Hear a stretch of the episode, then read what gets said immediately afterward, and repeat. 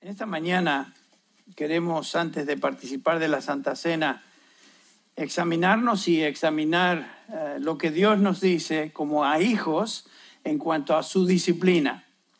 Leímos parte de eso en el 1 Corintios 11, donde Pablo nos habló y lo estaremos considerando en un instante, pero queremos considerar lo que Dios nos dice acerca de su disciplina en la vida de cada uno de nosotros, que somos sus hijos.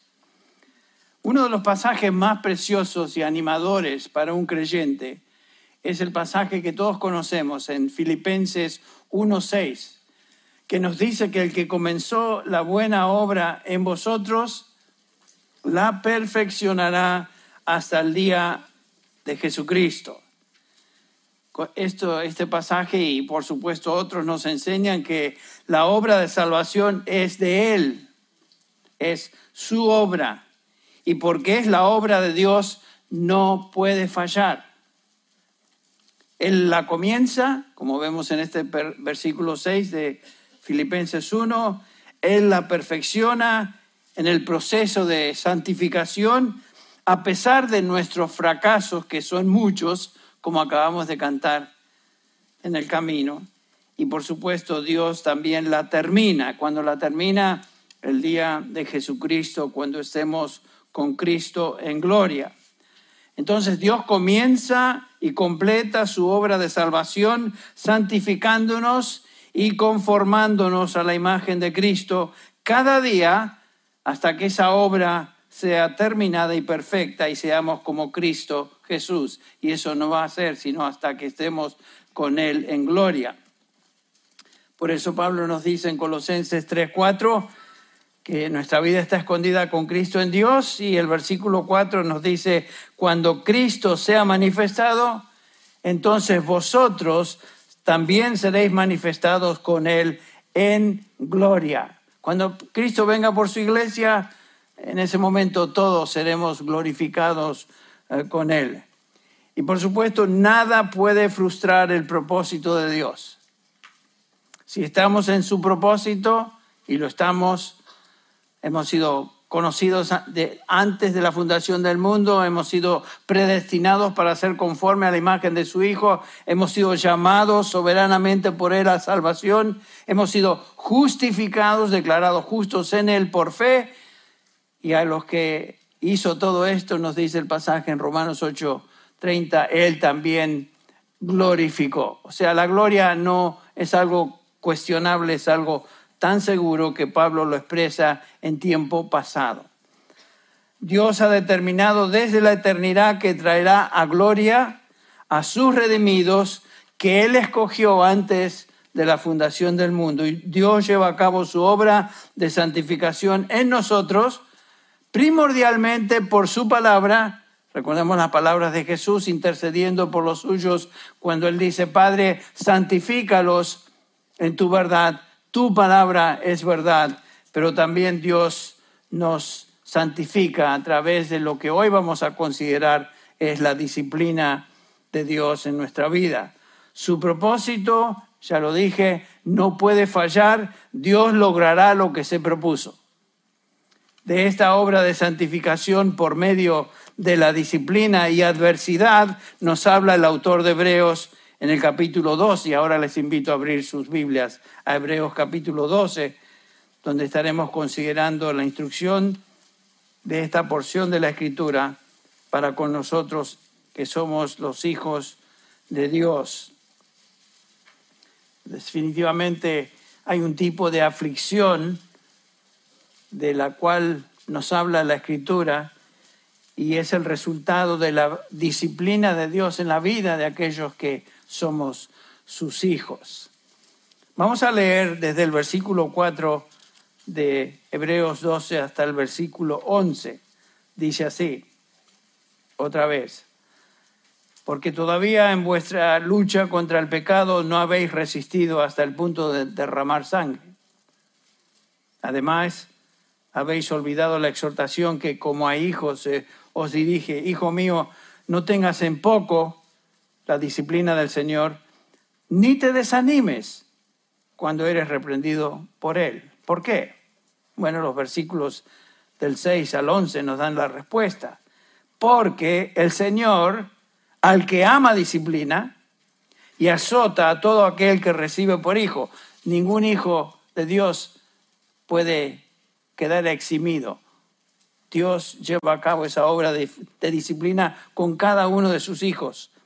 Es para vuestra corrección que sufrís. Versículo 7. Dios os trata como a hijos. Porque ¿qué hijo hay a quien su padre no discipline? Pero si estáis sin disciplina de la cual todos han sido hechos participantes, entonces sois hijos ilegítimos y no hijos verdaderos. Además, el versículo 9 dice, tuvimos padres terrenales para disciplinarnos y los respetábamos. ¿Con cuánta más razón no estaremos sujetos al Padre de nuestros espíritus y viviremos? Porque ellos nos disciplinaban por pocos días como les parecía pero Él nos disciplina para nuestro bien, para que participemos de su santidad. Y nos dice ahí el versículo 11, al, al presente ninguna disciplina parece ser causa de, causa de gozo, sino de tristeza. Sin embargo, a los que han sido ejercitados por medio de ella, les da después fruto apacible de justicia. La disciplina de Dios es una parte íntegra y vital en la vida de un cristiano. Ustedes recordarán en Mateo 18 el Señor Jesús instruye a los suyos acerca de la disciplina dentro de la iglesia. Eh, la iglesia, el cuerpo de Cristo, los creyentes, la asamblea de los creyentes es responsable de disciplinar a los que perseveran en un patrón de pecado y no se arrepientan. El propósito es restaurar al infractor e impedir, impedir perdón, que el pecado se desparrame, así como la levadura se desparrama en la masa. De eso nos habla Pablo en 1 Corintios 5. El mismo Señor promete estar con los que se involucran en el caso de disciplina. De vez en cuando tenemos en la iglesia, tanto en inglés como en nuestra congregación, hermanos que hay necesidad de confrontarlos y a través de un proceso largo de estar con ellos, hablar con ellos, confrontar primero con un testigo, luego con más, dos o más, y luego se trae la situación a la congregación, han sido disciplinados y excomulgados de la comunión de los santos. El Señor Jesús instruye a la iglesia acerca de eso. Y Él promete estar en el proceso con aquellos que se involucran en la disciplina. En el versículo 15 de Mateo 18 dice, si tu hermano peca, ve y repréndelo a solas. Si te escucha, has ganado a tu hermano. Pero si no te escucha, lleva contigo a uno o dos más para que toda palabra sea confirmada por boca de dos o tres testigos. Y si rehúsa escucharlos, dilo a la iglesia. Y si también rehúsa escuchar a la iglesia, sea para ti como gentil y recaudador de impuestos. O sea, trátalo como un inconverso. Eso es lo que está diciendo. Versículo 20. Porque donde dos o tres están reunidos en mi nombre, allí estoy yo en medio de ellos. ¿Quiénes son estos? Estos son los dos o tres que se mencionan en el versículo 16, dos o tres testigos. Entonces, cuando la iglesia disciplina a los suyos, simplemente está reflejando la voluntad del Señor que se describe en este capítulo 12 de Hebreos. La iglesia lleva a cabo de manera abierta lo que Dios está haciendo en secreto en la vida de sus hijos. Dios, perdón, Dios disciplina a los suyos. Y, y Dios, que comenzó la buena obra de salvación, la continúa llevando a cabo y va a continuar disciplinando a los suyos cuando hay necesidad. Aquí en este pasaje de Hebreos 12, el texto es un texto clave de entender, porque si entendemos este pasaje esto nos llevará a nuestra vida a ver todo lo que experimentamos de una manera diferente. Dios está llevando a cabo su obra de santificación en la vida de un creyente por medio de la disciplina. No existe en la vida de una de un hijo de Dios en tu vida o en mi vida, una situación tan difícil que no sea parte de la mano de Dios sobre ese hijo suyo. Todo viene de Dios, todo es de Él. Entonces, el autor de Hebreos justamente nos habla de, la disciplina de Dios en este precioso pasaje, pero antes de continuar con el pasaje, veamos un poquito del contexto de la, epístola llamada Hebreos, obviamente llamada Hebreos porque va dirigida a una comunidad de creyentes judíos compuesta en su mayoría, en su mayoría de, creyentes en Cristo Jesús y otros interesados en el Evangelio de Cristo, pero todavía no comprometidos del todo. Por eso encontramos pasajes de advertencia en el libro de Hebreos que son comunes. Lo que esos hebreos estaban experimentando era persecución de otros judíos por causa de su identificación con Cristo. Por ejemplo, en el capítulo 10, versículo 32, leemos de Hebreos 10, 32, recordar los días pasados, dice el autor de Hebreos, cuando después de haber sido iluminados, soportasteis una gran lucha de padecimientos. Inmediatamente, después de eh, seguir a Cristo y, tratar de ser fieles a Él, comienzan los padecimientos. Versículo 33. Por una parte, siendo hechos un espectáculo público en oprobios y aflicciones, y por otra, siendo compañeros de los que eran tratados así, de la misma manera. Versículo 34, Hebreos 10, 34.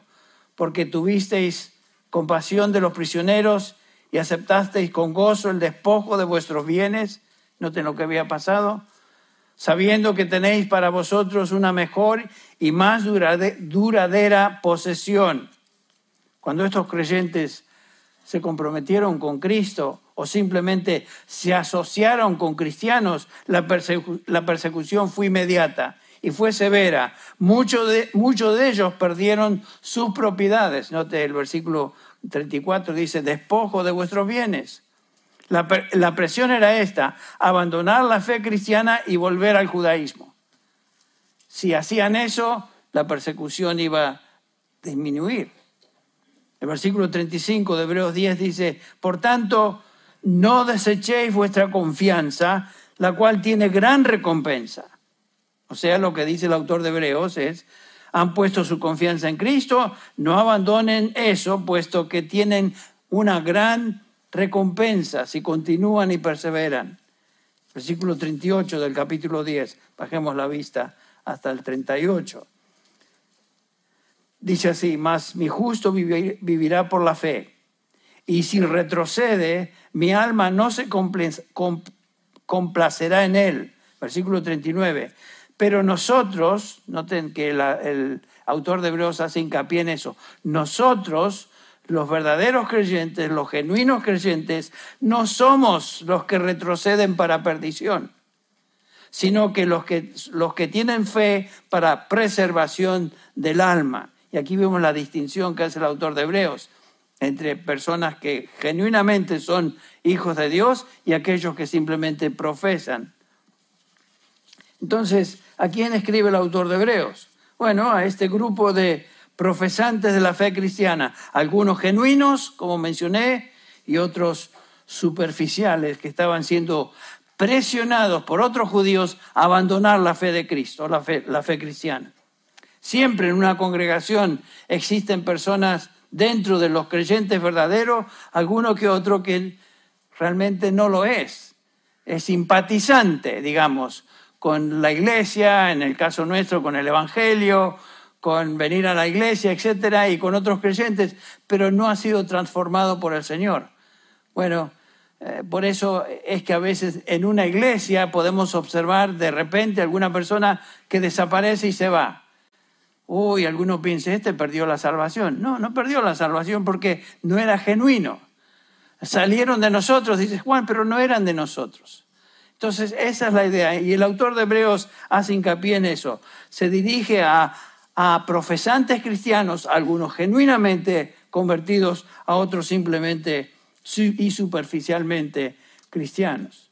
Y el autor de Hebreos les recuerda que tenían que vivir por fe y perseverar en esa fe, ya que tienen gran recompensa en el futuro. Capítulo 11 de este libro de Hebreos nos habla de los héroes de la fe. Hay una gran lista de hombres y mujeres del Antiguo Testamento que tenían fe genuina, vivieron por fe en anticipación a una recompensa futura que aún no habían obtenido. Noten el versículo 1 de Hebreos 11. Ahora bien, la fe es la certeza de lo que se espera, la convicción de lo que no se ve. Esa es una gran definición de lo que es fe. Porque por ella recibieron aprobación los antiguos, versículo 2. Si bajamos la vista al versículo 39 de este capítulo, todos estos, todos estos héroes de la fe, habiendo obtenido aprobación por su fe, no recibieron la recompensa. Qué interesante que eran héroes de la fe, perseveraron en la fe, pero aún no habían recibido la recompensa de su fe. Todos ellos, Abel, Enoch, Noé, Abraham, Jacob, Moisés, etc. Y nosotros hoy vivimos por fe en una recompensa futura. Nuestra herencia es en gloria, como acabamos de ver con el Señor Jesucristo. Y nos dice el autor de, el autor de Efesios, que es Pablo, en el capítulo 1, versículos 13 y 14, que fuimos sellados con el Espíritu Santo, el cual, dice Pablo, es la garantía de nuestra herencia. O sea que hay una herencia futura esos hombres de la y mujeres de la fe en el Antiguo Testamento y nosotros hoy sufrimos todo tipo de problema y persecución y en el caso de ellos esperaron y confiaron en su herencia futura y perseveraron en su, en su fe y muchos de ellos murieron, ah, por supuesto, sin haber recibido la promesa. Y el autor de Hebreos se dirige a esta comunidad de cristianos de extracción judía, entonces, recordándoles la promesa de la fe en medio de la aflicción y llamándoles a una vida de fe en medio de situaciones difíciles. La misma exhortación es para nosotros hoy. Vivimos por fe y no por vista. Estos creyentes estaban haciéndose la pregunta, ok, yo soy cristiano ahora, me identifico con la fe de Cristo, ¿por qué estoy sufriendo? Uno pensaría que si uno sigue a Cristo y, el Señor promete vida eterna, eh, junto con esa vida eterna vendría algo que sería más aceptable sin embargo ellos sufrieron todo tipo de aflicción. ¿Por qué estamos sufriendo? Desde el momento que nos comprometimos con Jesucristo, estamos siendo perseguidos. ¿Por qué nos está sucediendo esto? Esa era la pregunta. Y es la pregunta que el autor de Hebreos contesta justamente en estos versículos del 5 al 11 del capítulo 12. La respuesta es esta. Están sufriendo la disciplina de Dios sobre aquellos que Él ama. Es así como debemos nosotros ver nuestra vida como cristianos. Todo lo que nos sucede es parte del plan y entrenamiento de Dios, su disciplina en nuestra vida. No hay accidentes en la vida de un creyente. Todo es parte del propósito y plan eterno de Dios para sus hijos. Aún aquellas cosas que aparentemente no tienen sentido. Pero para esto debemos entender entonces que detrás de toda esa situación se encuentra la disciplina de Dios. ¿A qué se refiere? Porque cuando pensamos en disciplina normalmente pensamos en castigo y veremos que no es el, el caso.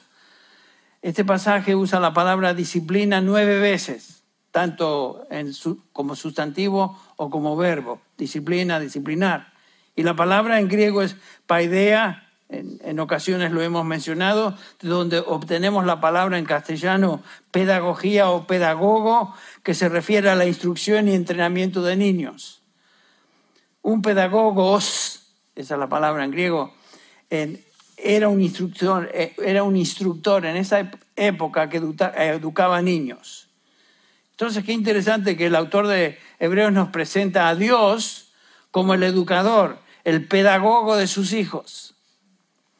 Entonces, disciplina o disciplinar en este contexto se refiere al entrenamiento de Dios en sus hijos, así como los padres terrenales, y nos da el ejemplo, entrenan eh, y educan a sus hijos para la obediencia y el desarrollo de su carácter, versículos 9 al 10.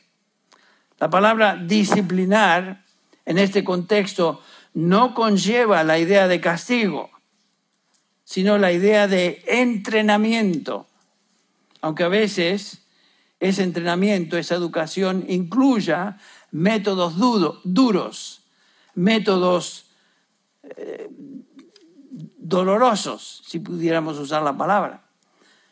Eso es lo que Pablo dice en 1 Corintios 11, 28. La disciplina ahí es Dios disciplinando a sus hijos de una manera singular, lo veremos en un instante. Pero un padre amoroso siempre corrige a sus hijos, aún trayendo dolor sobre ellos cuando es necesario por medio de una vara. Y Dios hace lo mismo con, con aquellos que somos sus hijos. La vara. Yo recuerdo como hijo que era de mis padres, tuve dos hermanos más, donde mis padres tenían una señal en la cocina y era una varita, no era una vara grande, no era un bate de béisbol, era simplemente una varita de mimbre y era muy flexible. Hacía ruido así con el aire.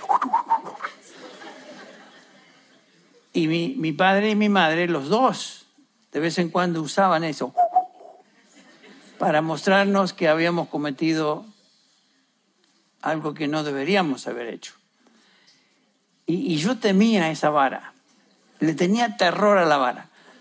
Y mis hermanos también, por obvias razones. La vara traía dolor eh, no era un abuso, era simplemente algo necesario y lo considerábamos, en ese momento no, pero hoy mirando hacia atrás lo considero como un, un método amoroso de mis padres para con nosotros.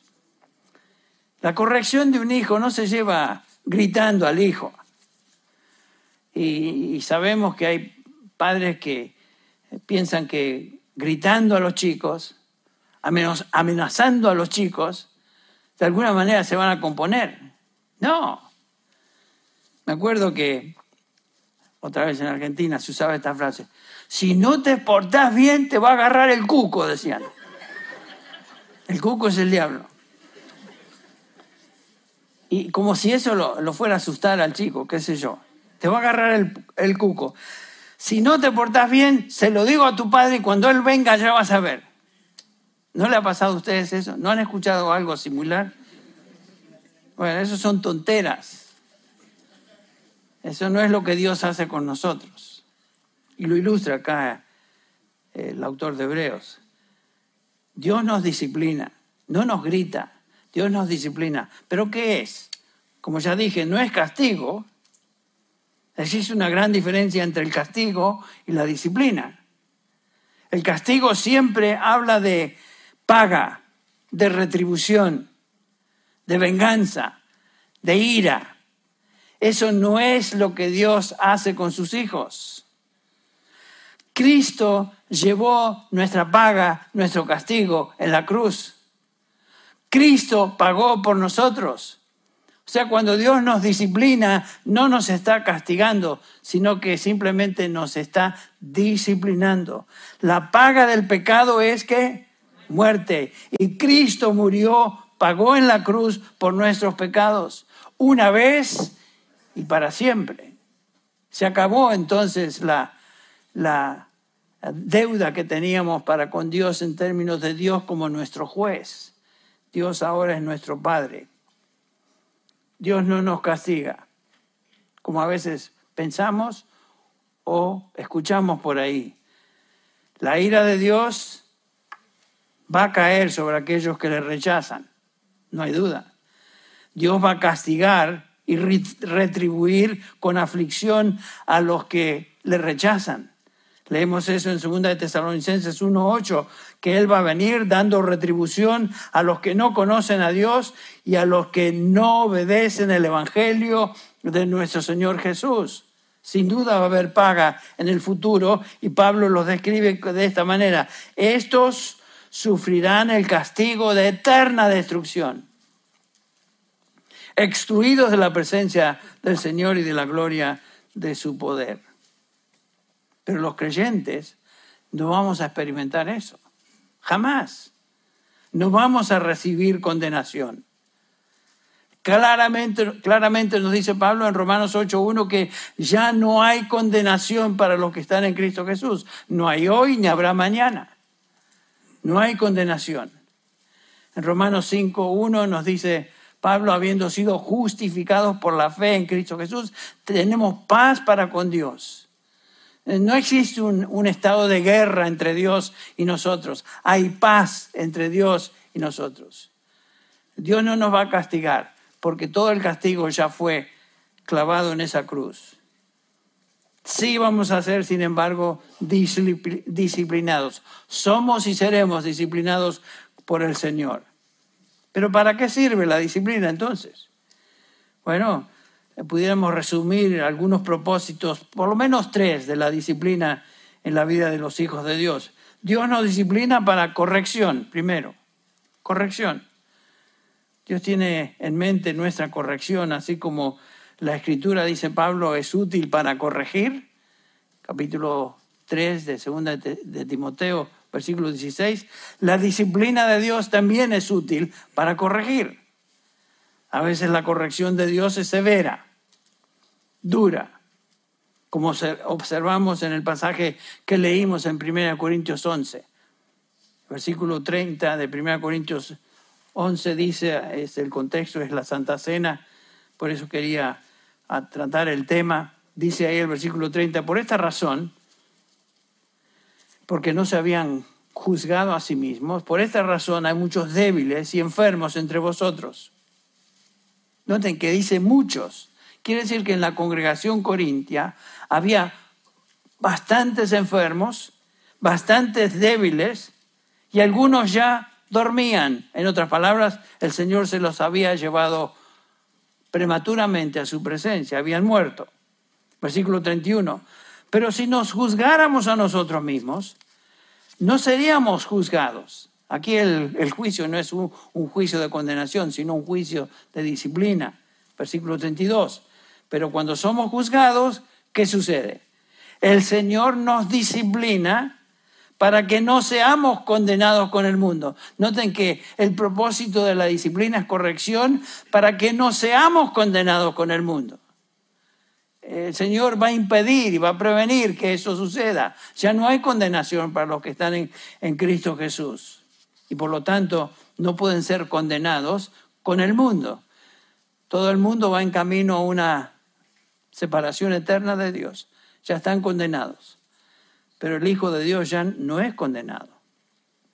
Entonces, cuando pensamos en la disciplina, podemos comenzar a evaluarnos si estamos pasando, si estamos pasando por sufrimientos, pensando en nuestra conducta, qué es lo que está sucediendo cuando estamos experimentando aflicción y tribulación. Como dijimos, eh, Dios disciplina a sus hijos. Y particularmente cuando llegamos al día de la Santa Cena, es importante examinarnos, por eso Pablo lo pone en ese contexto. Examínese cada uno, examínese cada uno, y la idea es eh, ver si hay en nuestra vida, en nuestra relación con, con Dios, algo que nos separa de Él. Y por lo tanto, si hemos confesado nuestros pecados y estamos en comunión con el Señor, eh, beba de la copa y coma del pan. Esa es la idea. Pero no sin antes habernos examinado.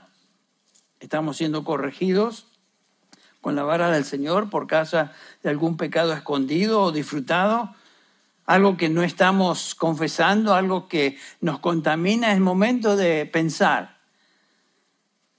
Pero aun cuando estamos siendo disciplinados, es para nuestro bien, porque ahí dice, no es para condenación, no es para que seamos condenados con el mundo, sino que es para corrección. No es castigo la disciplina otra vez, sino corrección, perfeccionamiento, pureza. Dios desea y busca quitar de nuestra vida todo aquello que nos contamina y que a menudo tiene que usar la vara de disciplina para corregirnos, pues somos tercos, somos como el mulo a veces no aprendemos hasta que nos dan un par de, de rebencazos. El Señor usa la vara, no usa el rebenque. Entonces, una, una razón por la cual que somos disciplinados es la corrección. En segundo lugar, la disciplina de Dios sirve para prevención. Prevención. Dios a menudo nos disciplina para impedir que caigamos en cierto pecado. Él nos protege y en este sentido de caer en algo que sería muy dañino para nuestra vida, entonces nos disciplina para prevenir que caigamos en ciertas cosas. Y es justamente lo que el apóstol Pablo nos dice en 2 Corintios. Está hablando de su persona, su experiencia y la disciplina de Dios sobre su vida. Noten, 2 Corintios 12, comenzando con el versículo 7, leemos. Dice Pablo, si pensamos que Pablo era perfecto, aquí nos damos cuenta que no lo era. Y necesitaba la disciplina tal como cada uno de nosotros necesitamos. Dice así, y dada la extraordinaria grandeza de las revelaciones por esta razón, para impedir, impedir que me enalteciera, me fue dada una espina en la carne. Ahí está la disciplina. Un mensajero de Satanás que me abofetee para que no me enaltezca. Esa era la, la prevención. Dios no deseaba que Pablo se enalteciera. Y para prevenirle, lo disciplina. Y dice el versículo 8, acerca de esto tres veces he rogado al Señor para que me lo quitara. O sea, ese, esa espina, esa disciplina.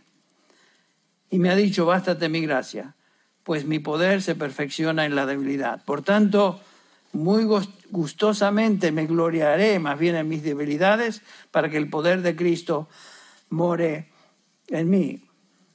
El Señor trae sobre nuestra vida situaciones difíciles que tienen el propósito de prevenir el pecado. Y en el caso de Pablo, su espina era la, en la carne, era su disciplina para que no se envaneciera. ¿Quién sabe lo que el Señor está tratando de prevenir en nuestras vidas? A veces cuando Él nos disciplina. Sin duda tiene sus razones. Entonces, corrección, por un lado, prevención, por otro, y hay una tercera razón por la disciplina. Dios nos disciplina para entrenamiento o educación. Estamos siguiendo con el Sion, le ponemos ahí educación. Corregir, prevenir, educar. La disciplina tiene el propósito también de enseñarnos, educarnos, entrenarnos a vivir más cerca de Dios, conocer a Dios mejor con el propósito de usarnos para el bien de otros en el futuro. Ustedes recuerdan la, ilustración de Pedro ahí en Lucas 22, 31, el Señor le dice, Simón, Simón, mira que Satanás os ha reclamado para zarandearos como trigo, pero yo he rogado por ti para que tu fe no falle. Y tú, una vez que hayas regresado o que hayas sido restaurado, es la idea, fortalece a tus hermanos. El propósito de, la lucha ahí de Pedro era para que él sea usado en el futuro para beneficio de otros. En 2 Corintios 1, 3, estoy saltando a otro pasaje, comienza esta segunda epístola diciendo, versículo 3, bendito sea el Dios y Padre de nuestro Señor Jesucristo, Padre de misericordias y Dios de toda consolación el cual nos consuela en toda tribulación nuestra, para que nosotros podamos consolar también a aquellos que están en cualquier aflicción, con el consuelo con que nosotros mismos somos consolados. Entonces la disciplina de Dios en nuestra vida es para corregirnos a veces, para prevenir que pequemos otras veces y a menudo para enseñarnos una lección tan importante de tal manera que estamos en condiciones de enseñar o consolar a otros también. Si pensamos en la vida de Job, hacemos la pregunta, ¿qué pensamos? ¿Para qué sirvió la aflicción de Job? ¿Fue para corrección en la vida de Job? No, porque nos dice ahí Job 1.1 que hubo un hombre en la tierra de Uz llamado Job y era aquel hombre intachable, recto, temeroso de Dios y apartado del mal. Sea que no fue corrección en la vida de él. La tremenda aflicción o disciplina que él sufrió fue prevención de algún pecado, no, su vida era continuamente íntegra. Todo el, todo el libro nos enseña eso, eso. Su sufrimiento, sin embargo, vemos fue para educar a Job, para enseñarlo a, algunas cosas y una verdad particular que él no hubiera podido eh, encontrar a menos que hubiera pasado por su aflicción.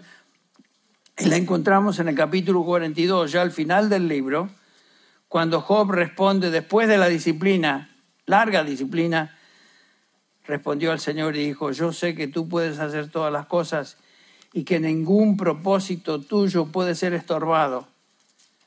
¿Quién es este que oculta el consejo sin entendimiento? Por tanto, he declarado lo que no sabía, cosas demasiado maravillosas para mí que yo no conocía. Job 42, versículo 5 dice, he sabido de, ti a oídas, pero ahora mis ojos te ven. O sea, eh, Job aprendió bajo la disciplina a conocer más íntimamente a Dios, algo que él no conocía hasta ese momento. Y la única manera que llegó a conocer a Dios de esa manera fue por causa de la aflicción y la disciplina, entrenamiento que Dios trajo su, sobre su vida.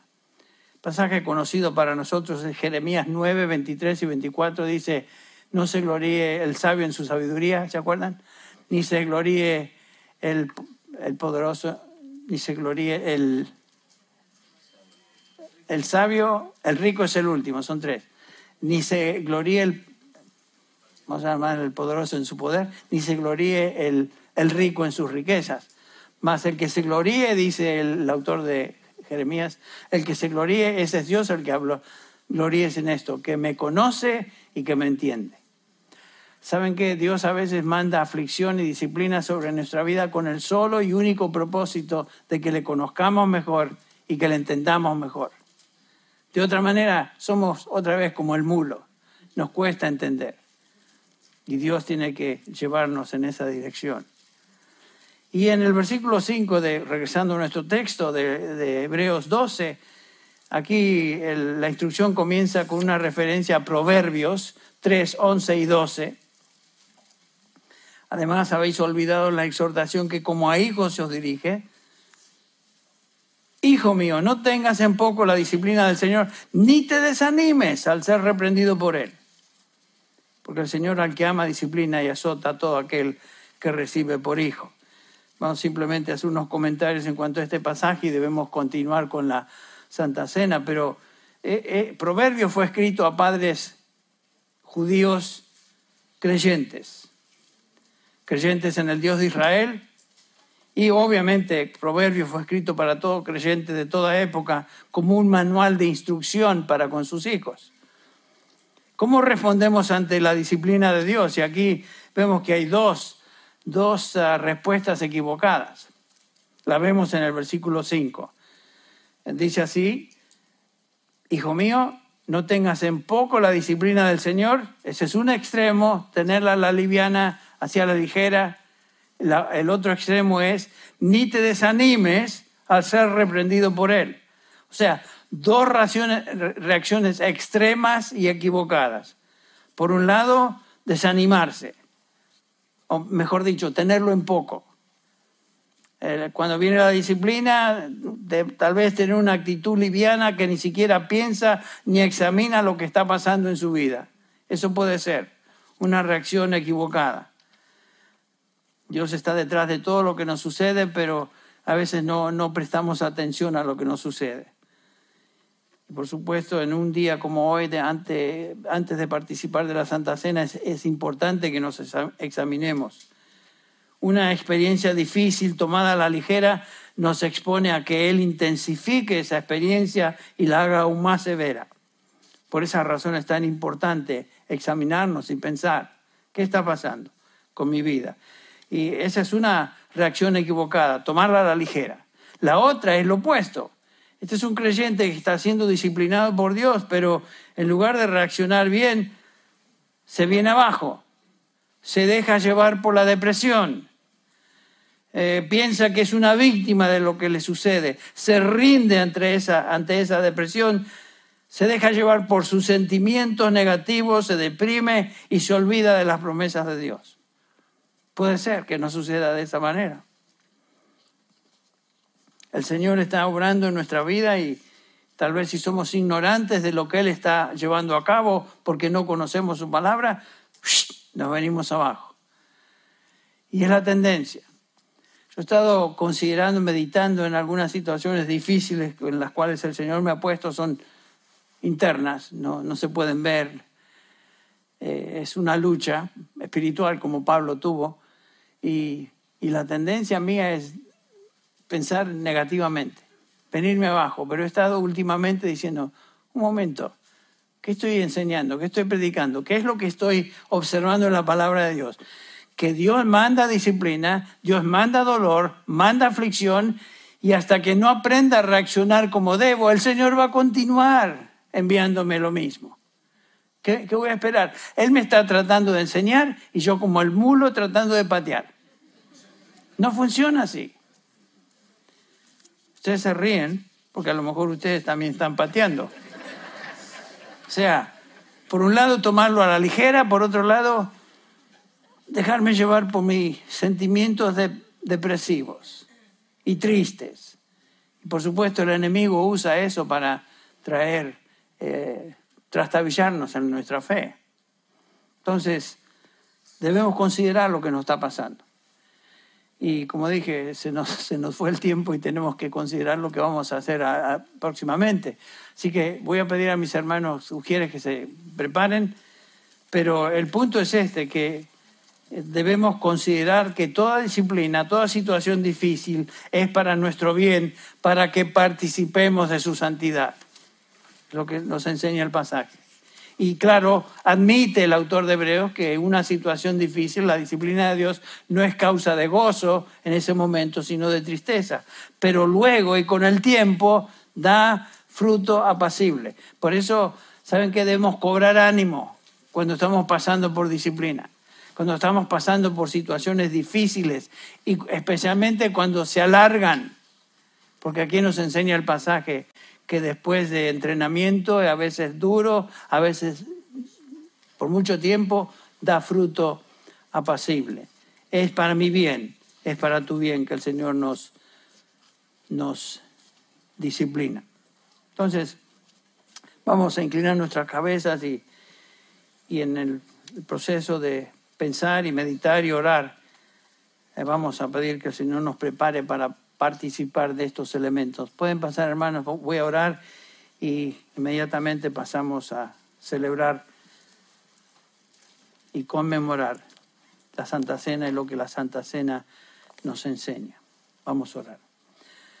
Padre Celestial, te, te, pido que nos ayudes a tener una visión bíblica de la disciplina en nuestra vida. Nos damos cuenta al ver tu, al ver tu palabra, leer tu palabra, meditar en ella, que Toda experiencia difícil y dolorosa que experimentamos en nuestra vida es parte de tu entrenamiento para con nosotros. A veces somos difíciles de entrenar. Señor, consciente de eso, venimos delante de ti pidiendo que nos ayudes. A veces, Señor, nos damos cuenta que la disciplina es para corregirnos, a veces para prevenir ciertas caídas y muy a menudo es para enseñarnos lecciones que no podríamos aprender de otra manera. Padre, ayúdanos hoy, abre nuestros ojos, danos discernimiento a tomar todo lo triste y doloroso en nuestra vida como parte de tu entrenamiento para nuestro bien, lo cual, por lo cual te damos gracias. Oh Padre amante, ayúdanos a, a pensar correctamente, tener discernimiento y Señor, estar dispuestos a recibir de ti lo que tú quieres enseñarnos. Prepáranos ahora, Señor, para participar de la mesa, recordando y proclamando lo que tú has hecho por nosotros en esta salvación tan grande que tenemos en Cristo Jesús. Pero a la luz de lo que vimos hoy, gracias te damos, Señor, por la disciplina que traes sobre nuestras vidas. Porque eso demuestra que somos tus hijos. Tú nos amas y tú, tú solamente disciplinas a tus hijos aquellos que te pertenecemos. Te alabamos, Padre, en este momento.